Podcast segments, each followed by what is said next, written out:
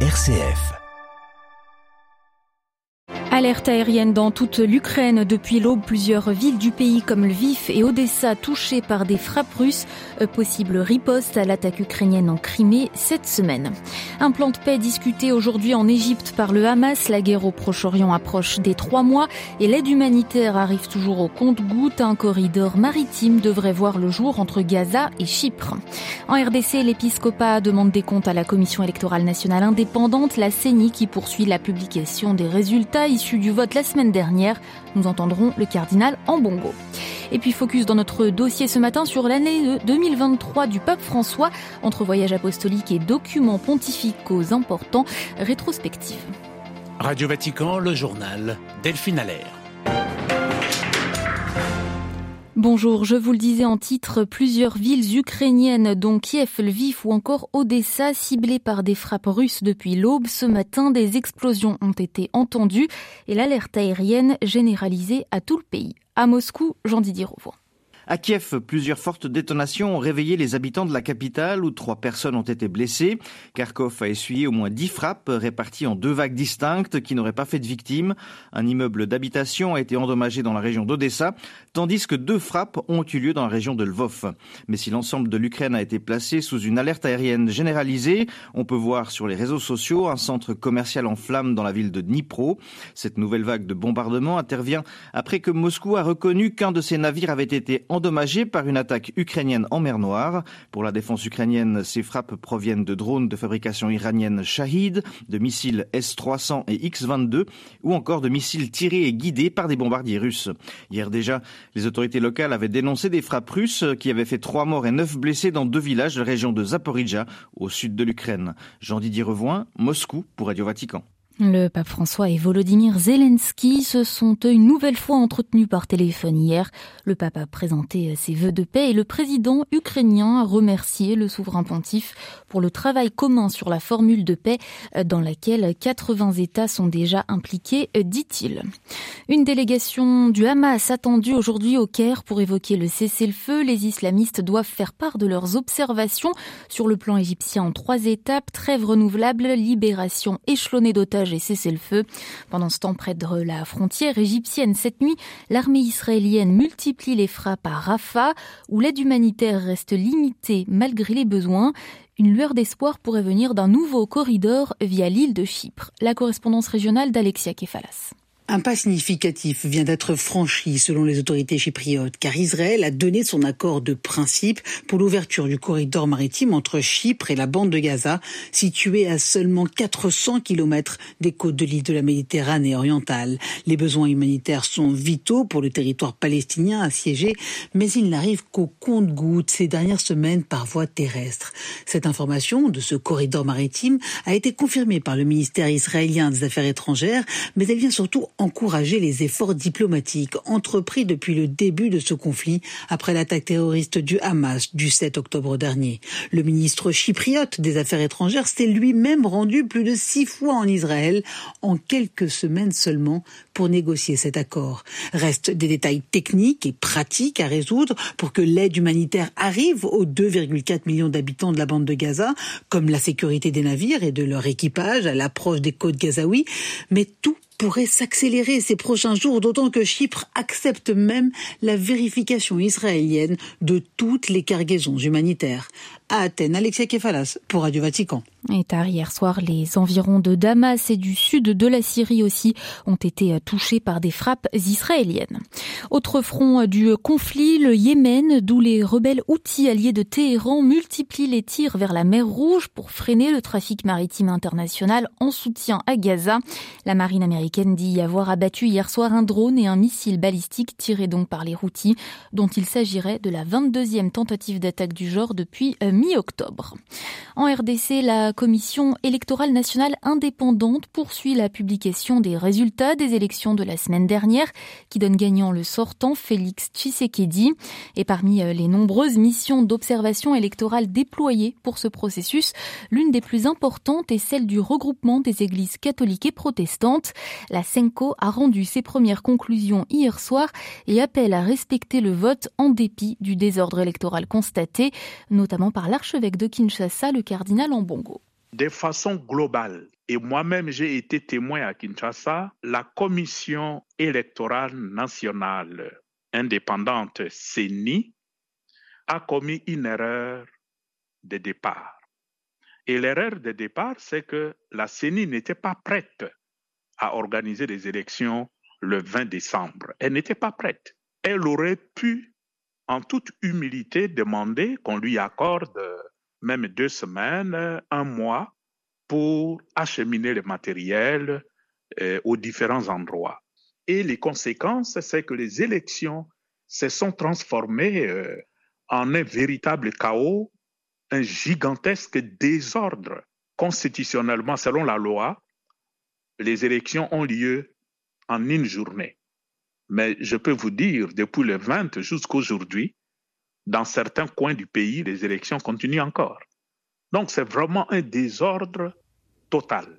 Le cardinal Fridolin Ambongo, archevêque de Kinshasa, interrogé par Françoise Niamien. Une jeune figure du mouvement pro-démocratie de Hong Kong en fuite au Royaume-Uni. Comme d'autres militants hongkongais ces dernières années, Tony Chung a pu s'enfuir à l'étranger après sa sortie de prison en juin et des pressions policières pour devenir un informateur. Derrière les barreaux, toujours dans le territoire semi-autonome, l'ancien magnat des médias Jimmy Lay, actuellement jugé, il encourt la prison vie. C'est un géant chinois qui se porte plutôt bien en dépit des sanctions américaines. Le groupe technologique Huawei annonce aujourd'hui des ventes en hausse en 2023, plus de 88 milliards d'euros de chiffre d'affaires annuel. Washington accuse le premier équipementier mondial en 5G de pouvoir espionner au profit des autorités chinoises, ce que Huawei conteste fermement. Les mobiles de cette marque ont été proscrits à Bruxelles dans les institutions européennes. En Allemagne, l'année se termine de façon mitigé pour le chancelier. Olaf Scholz et ses alliés écologistes et libéraux sont au pouvoir depuis deux ans. À mi-mandat, ils ont peine à convaincre la population avec des sondages particulièrement mauvais. Vivement 2024, eh bien, la nouvelle année pourrait elle aussi être compliquée pour Olaf Scholz. Le récit à Berlin de Delphine Nerbolier. C'est une année compliquée qui se termine pour Olaf Scholz. 2023 a été marquée par quelques hauts, mais surtout par beaucoup de bas. Du côté du positif, lui et son gouvernement ont fait passer des lois importantes, notamment pour accélérer la production d'énergie renouvelable, pour réformer le droit de la nationalité et pour davantage attirer la main-d'œuvre qualifiée étrangère. Mais cela peine à compenser les déceptions. La croissance économique est en berne et le gouvernement tripartite ne convainc pas. Les trois partis au pouvoir sont au plus bas dans les sondages et sont ressortis groggy de plusieurs scrutins régionaux. On se souvient d'une loi mal ficelée sur les futurs appareils de chauffage et surtout d'un rappel à l'ordre sévère de la Cour constitutionnelle qui a retoqué le budget fédéral. Si le gouvernement a trouvé une solution il y a quelques jours pour combler les trous du budget, il s'est en même temps mis à dos de nombreux acteurs. Les ménages qui s'attendent à payer encore un peu plus cher leur électricité et leur essence et les agriculteurs qui voient les aides aux diesel supprimés. Les agriculteurs, justement, ont annoncé un mouvement de protestation pour le 8 janvier. Après une année 2023 difficile, le début 2024 s'annonce lui aussi compliqué pour Olaf Scholz. Berlin, Delphine Arbolier pour Radio Vatican. La crise entre euh, Londres et Caracas passe un cap. Le président euh, vénézuélien a lancé hier des exercices militaires à la frontière du Guyana et déployé plus de 5000 soldats. Une réponse à l'envoi par le Royaume-Uni d'un navire de guerre dans la région. Le Guyana réfute pourtant toute volonté belliqueuse. Ces tensions sont ressurgies après le référendum organisé au Venezuela sur un rattachement de l'Essequibo, territoire pétrolifère disputé. 2023 au Venezuela voit le nombre de morts violentes chuter de 25%. La constatation émane d'un rapport présenté hier par l'Observatoire vénézuélien de la violence, une ONG de référence en l'absence de statistiques officielles. Le pays continue toutefois d'être l'un des plus violents d'Amérique latine. Aux États-Unis, nouveau revers pour Donald Trump. L'État du Maine l'a jugé euh, inapte à la présidence. Il y a une semaine, le Colorado faisait de même. Cette décision du Maine, comme celle du Colorado, ne porte à ce stade que sur les primaires républicaines tenues dans les deux États. Ces primaires sont prévues le 5 mars prochain dans une quinzaine d'États.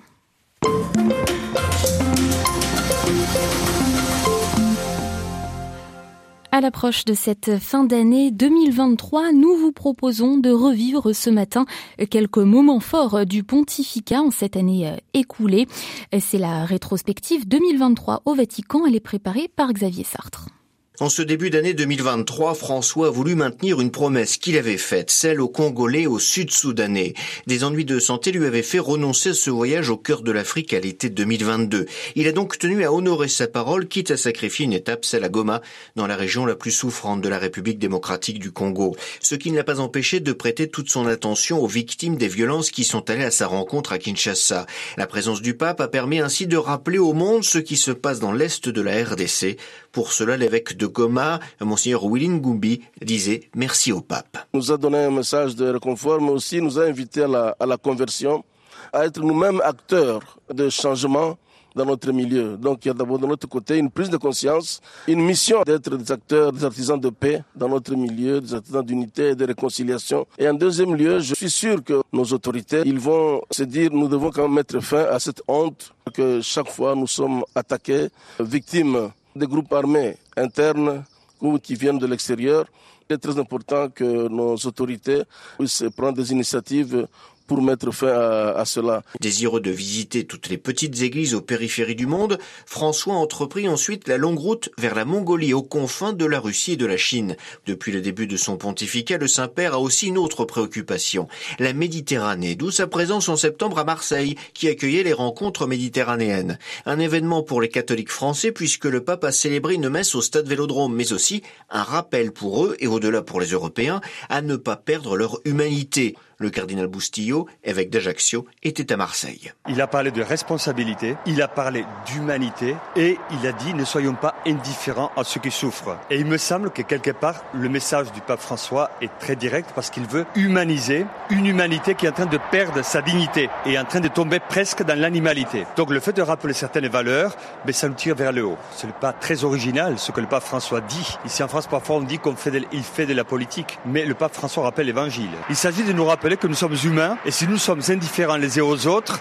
ben, notre humanité tombe en décadence. Ce devait être le dernier voyage apostolique de l'année, Dubaï, pour participer à la COP28. François y tenait, mais une grippe l'en a privé. Il avait quelques semaines auparavant publié une exhortation apostolique pensée comme un supplément à son encyclique Laudato Si, un texte fondamental de son magistère en matière de sauvegarde de la création.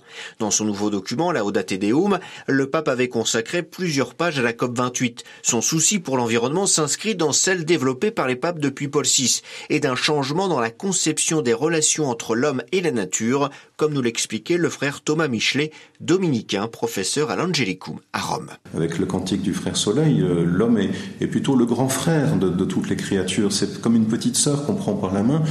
On n'est pas là pour la blesser, pour l'opprimer, pour la tyranniser, mais plutôt pour la protéger, parce qu'elle est fragile. Alors ça, c'est la, la nouvelle perception euh, de François qui est très forte dans l'Audate aussi, hein, cette perception que la planète est devenue un, petit être fragile, au fond le nouvel opprimé, le nouveau pauvre. Finalement, les, pauvres d'aujourd'hui, c'est les générations futures d'une part, et donc ça, s'étend non plus dans l'espace mais dans le temps. Et puis, euh, et puis c'est la planète elle-même qui devient cette pauvre petite chose entre les mains de l'homme qui lui est devenu ce, ce super puissant.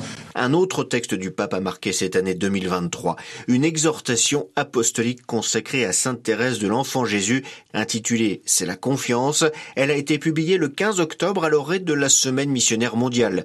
Mais c'est un autre aspect de la Sainte de Lisieux qui a séduit le pape depuis bien longtemps, comme nous l'expliquait l'écrivain Jean de Saint-Chéron, auteur de l'essai biographique Éloge d'une guerrière. Évidemment, ce qu'il aime par-dessus tout chez Thérèse, c'est sa théorie de la miséricorde. C'est d'en finir avec l'image d'un Dieu méchant, vengeur, qui fait peur, qui veut nous punir, mais c'est de savoir et de dire et redire et redire encore que Dieu nous aime infiniment et qu'il n'est jamais, jamais trop tard pour venir se jeter dans ses bras, même si, comme écrit Thérèse, j'avais commis tous les crimes possibles, je garderai toujours la même confiance. Voilà, ça c'est le cœur du message que le pape François a envie de faire passer au monde. Et donc évidemment, on comprend pourquoi il aime tant la petite Thérèse.